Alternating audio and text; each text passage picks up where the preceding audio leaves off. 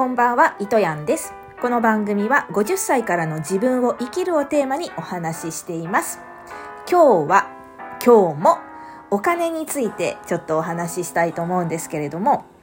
実はですね、昨日、江上治さんという富裕層専門にコンサルをされている方のお金の勉強会という、ズームの、しかも20名限定のあの勉強会に参加させていただくことができましてその時のテーマがメンタルだあ失礼いたしました。メンターだったんです。皆さんメンターっていらっしゃいますか？私ねずっとメンターが欲しいなって思っていたんです。で江上さん曰くなぜ稼げないのかってまずねなぜ稼げないのかって言ったらもうメンタルだっていうわけ。でお金っていうのは価値の交換だから稼げてない人はそもそも自分の価値が分かっていないと。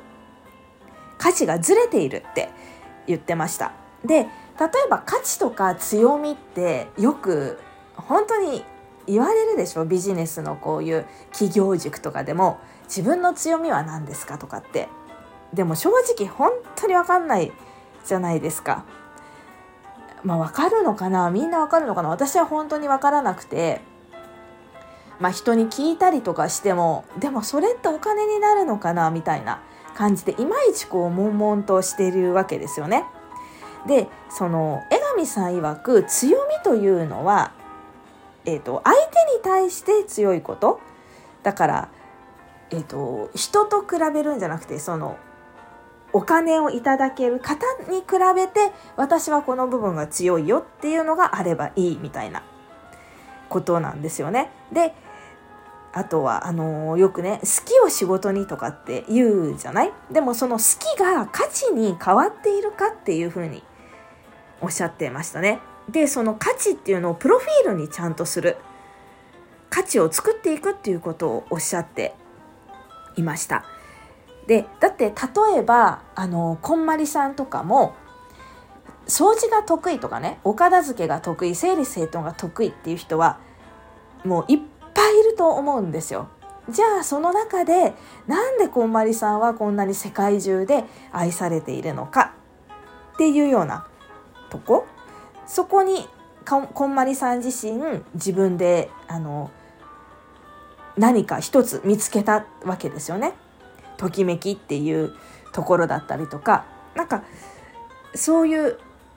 うん、だから自分みんなそのくらいできる人みんないっぱいいるよではなくってやっぱりそこで自分の価値を見つけていくっていうことが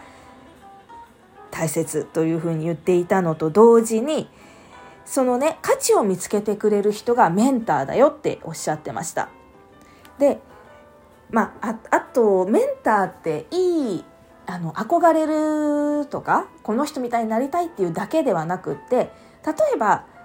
あのすごく自分とは合わない上司とかそういう人も反面教師みたいな感じで、まあ、あの教えてくれるでしょっていうようなことをおっしゃってましたね。で、えーと、もう一個その人の言葉で「凡人は光しか見ない。その人の影を見ないといけない」っていうようなこともおっしゃってましたね。であそうそう。でメンターをねよく見極めなくちゃいけないっていうところでメンターってだからあこの人みたいになりたいっていう方のメンターを見極める時に自分だけが稼いでるんじゃなくってその人の周辺を見てみてって。周りの人も同じように、まあ、同じとまでは言わなくても、まあ、稼げているかどうか。自分だけ独り勝ちじゃなくって周りもちゃんと潤っているか。でこう自分の利益をこう分配してるっていうのかな。あの直接的に現金をあげるとかっていうことじゃなくても何かこう施設を作ってみんなが使えるようにしたりとかそういうことをしているかっていうところを見ないとダメだっていうことをおっしゃってましたね。で私それすごく思い当たるところがあってコロナ前ですねその頃私がハマっていた方々ってなんでそこから私は抜けたかっていうと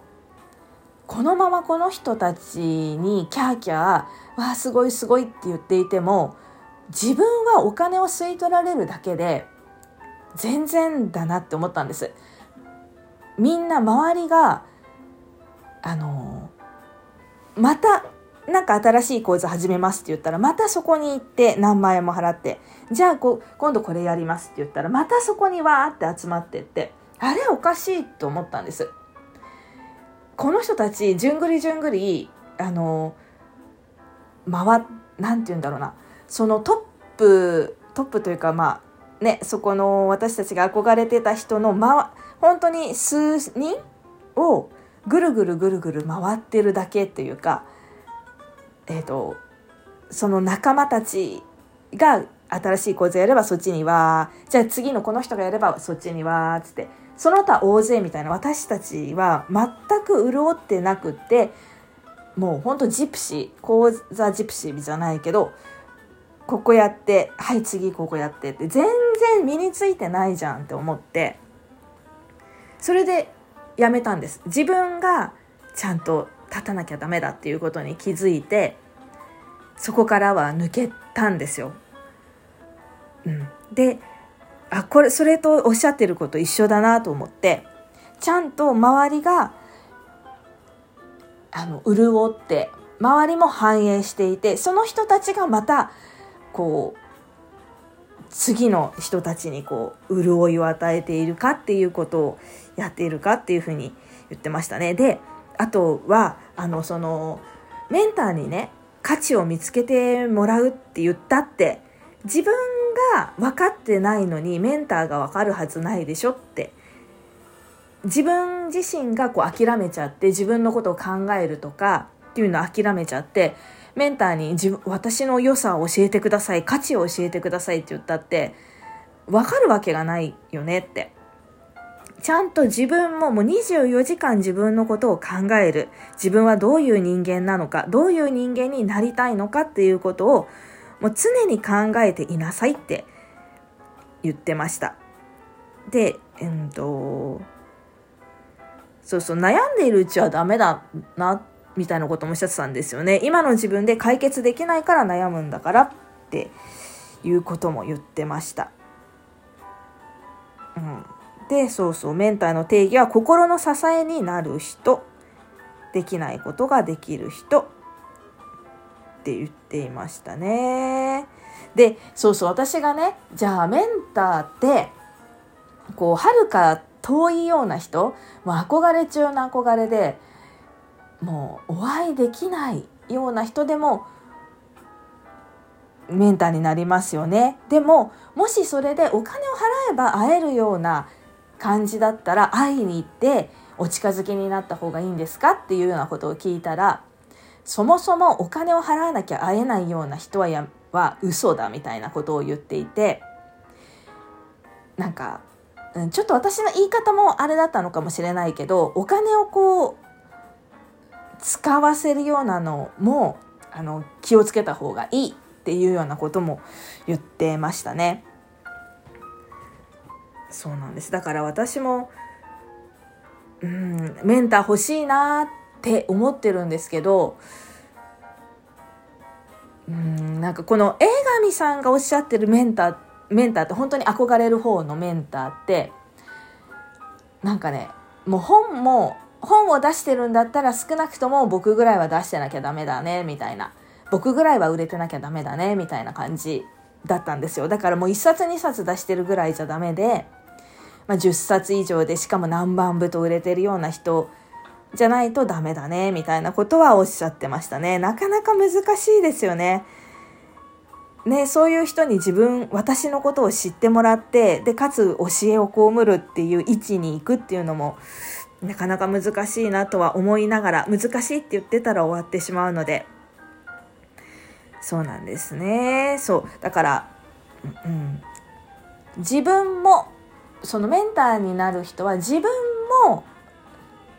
稼いで自分も勝って周りにも勝たせてあげてお客さんにはもちろんね勝たせてあの相手も勝たせるっていうような人だとおっしゃってたので、うーんまずはあれかな私の場合。あのみんなに与え続けるっていうかあのお金とか自分の利益とか関係なく自分ができることを応援していくっていうことがいいのかなとかそんな感じでございます。なぜ稼げないのかそれはメンタルだと言ってましたね。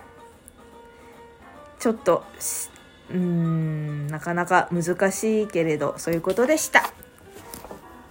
以上です。